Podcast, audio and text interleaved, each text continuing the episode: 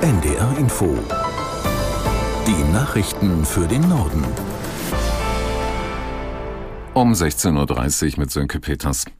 Bundesgesundheitsminister Lauterbach hat den geplanten Online-Atlas zu Leistungen und Behandlungsqualität der Kliniken in Deutschland gegen Kritik verteidigt.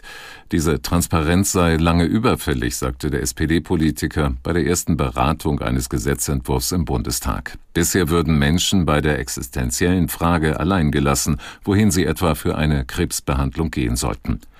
Von der Opposition kam Kritik. Unionsgesundheitsexperte Sorge forderte eine rasche Brückenfinanzierung vor der geplanten Krankenhausreform, damit keine Häuser in der Fläche verloren gingen, die noch gebraucht würden.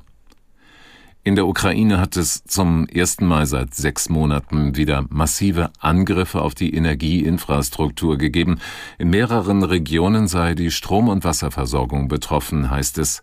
Von zwei Todesopfern und mehreren Verletzten ist die Rede. Derweil hat Polen angekündigt, nur noch bereits vereinbarte Waffenlieferungen zu erfüllen. Ministerpräsident Morawiecki sagte in einem Interview, Polen wolle sich nun selbst mit modernsten Waffen ausrüsten. Martin Adam aus Warschau mit einer Einschätzung dazu, wie Morawieckis Äußerungen zu verstehen sind. Er hat gesagt, es gibt keine Waffen mehr. Er hat aber nicht gesagt, ob das jetzt quasi ein neuer Beschluss ist und bisher Waffen geliefert wurden. Denn das, was hier gerade passiert an Diskussionen in Polen heute Morgen, das, was Militärexperten und Expertinnen dazu sagen, ist, dass es im Grunde ein offenes Geheimnis ist, dass Polen so schnell, so früh, viel früher als Deutschland beispielsweise, sich für Waffenexporte in die Ukraine stark gemacht hat und selbst eben sehr viel und nicht nur antiquiertes Material geliefert hat, sondern wirklich Lücken gerissen hat im eigenen Militär, um die Ukraine zu unterstützen. Und es gibt gar nichts mehr, was im Moment geliefert werden könnte. Der ukrainische Präsident Zelensky hat zum Auftakt seines Washington-Besuchs Vertreter des US-Kongresses getroffen. Zelensky will am Kapitol Gespräche über zusätzliche US-Hilfen zur Verteidigung gegen den russischen Angriffskrieg führen. Aus Washington Nina Barth. Für Zelensky geht es darum, Überzeugungsarbeit zu leisten, denn vor allem unter den Republikanern bröckelt der Rückhalt für weitere Ukraine-Hilfen.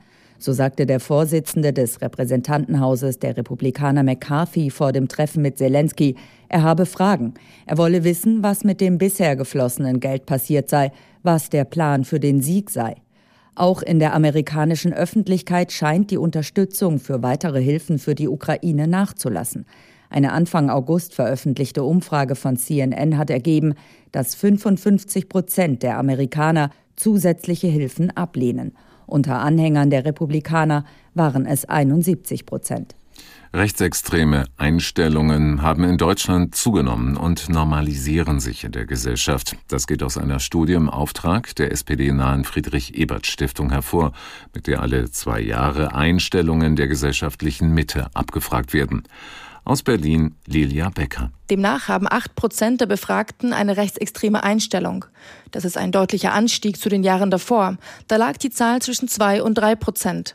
Zwar gibt es laut den Forschenden immer noch eine Grundorientierung zu Demokratie und gegen Rechtsextremismus, aber immer weniger Menschen stellen sich entschieden und klar gegen rechtsextreme Ansichten.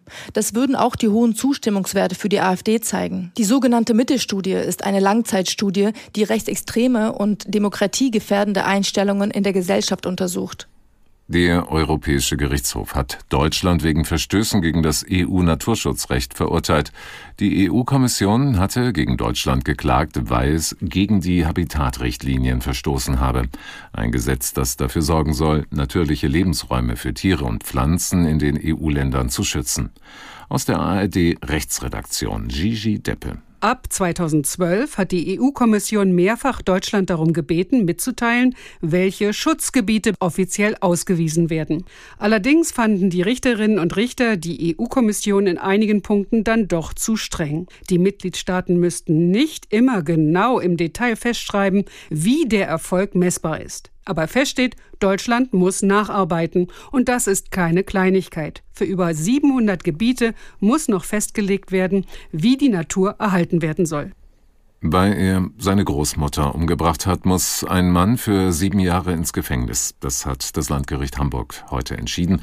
Das Gericht ging davon aus, dass der 37-Jährige seine 100-jährige Großmutter im März mit einem Beil attackiert hat. Die Anklage sagt, der Mann sei davon überfordert gewesen, die alte Frau zu pflegen und habe sich deshalb zu der Tat entschlossen. In den USA ist die älteste Bundesrichterin Pauline Newman bis auf weiteres vom Dienst suspendiert worden.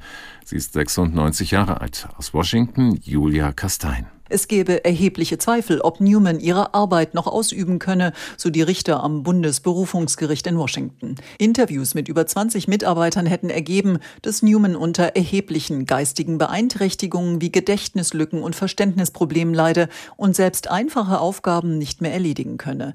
Weil die Richterin sich aber nun schon seit einem Jahr weigere, Fragen über ihre Gesundheit zu beantworten oder sich von einem Neurologen testen zu lassen, bleibe jetzt nur noch der eigentlich sehr geschätzte geschätzten Kollegin keine weiteren Fälle zu übertragen. Bundesrichter in den USA werden auf Lebenszeit eingesetzt.